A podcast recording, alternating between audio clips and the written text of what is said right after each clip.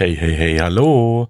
Heute gibt's fünf Highspeed-Punkte, wie du mit deiner Autoversicherung Geld sparen kannst oder wie du eine, an eine günstigere Autoversicherung rankommst. Das sind natürlich keine garantierten Dinger und ich muss dazu sagen, ich bin auch schon lange nicht mehr in Deutschland, aber ich glaube, diese fünf, fünf Tipps helfen auch dir noch. So, los geht's. Also das erste und bekannteste ist natürlich, wenn du dein Fahrzeug in einer Garage parken kannst, wenn du das auch stets und ständig tust und das bei der Versicherung auch so angibst.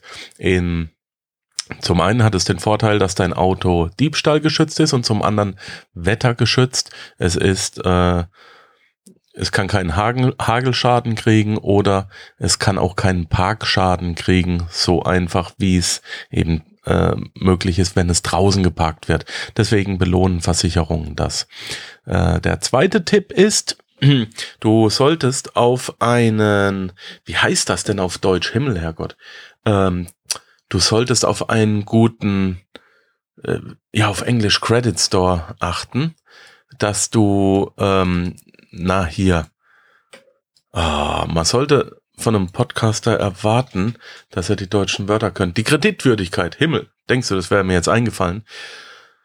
Ähm, die Kreditwürdigkeit wird von Versicherungen tatsächlich bewertet, habe ich mir sagen lassen. Und mit einer guten Kreditwürdigkeit, gerade auch bei der Versicherung, wenn du regelmäßig bezahlst, kann dein, äh, äh, kann deine monatliche Rate nach unten gehen. Was auf jeden Fall auch hilft, wende dich doch mal in Deutschland an den ADAC. Wir hatten das ähm, in der Bundeswehr. Wenn du einen eine Fahrerausbildung machst, eine, Zusatz, eine zusätzliche Fahrerausbildung für defensives Fahren. Frag deine Versicherung, ob du deine Rate runterbekommst, wenn du einen solchen Kurs machst und wenn du dich zusätzlich äh, in einem Fahrsicherheitscenter ähm, mit verschiedenen Kursen weiterbildest. Vielleicht gibt's da nochmal 10 oder 15 Prozent. Das ähm, Vierte ist, dass du darauf achten solltest, und das ist auch eigentlich relativ bekannt, wer denn mit deinem Auto fährt. Also darf jeder mit, damit rumfahren oder dürfen nur gewisse Fahrer damit rumfahren. Bei unserem Auto hier in der Schweiz ist es so, dass nur Melanie und ich fahren dürfen, versicherungstechnisch. Es darf gar kein anderer fahren und dadurch sind wir auch ein ganzes Stückchen runtergekommen.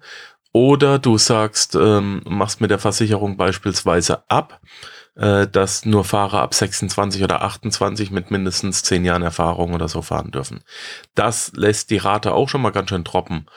Und auf jeden Fall online nachschauen. Wenn du online nachschaust, muss der Mann im Büro schon mal nicht bezahlt werden, so viel ich weiß. Ähm, die, es gibt Versicherungen, die es belohnen, wenn du online abschließt, dass es dann günstiger ist. Dennoch rate ich dir, dass du hingehst und auch mal mit einem, äh, mit einem Versicherungsmenschen redest und ihn dir mal erklären lässt, was es noch so für Tipps und Tricks gibt.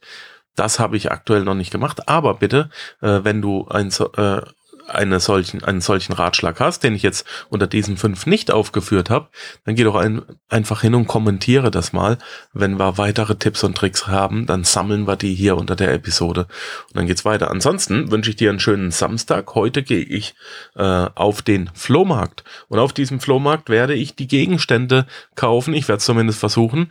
Ähm, die wir brauchen für das Projekt Significant Objects. Ich habe schon acht Gegenstände zusammen, aber jetzt geht's dann gleich in einer halben Stunde auf den Flohmarkt, Samstag, und dann gucken wir mal, was wir so gefunden haben. Ansonsten hören wir uns morgen wieder. Ich hoffe, bei dir scheint ebenfalls die Sonne. Ich wünsche dir einen wunderschönen Tag. Alles Liebe, alles Gute. Äh, ciao, ciao und denke mal dran, sei die Stimme, nicht das Echo. Hau rein. Ciao.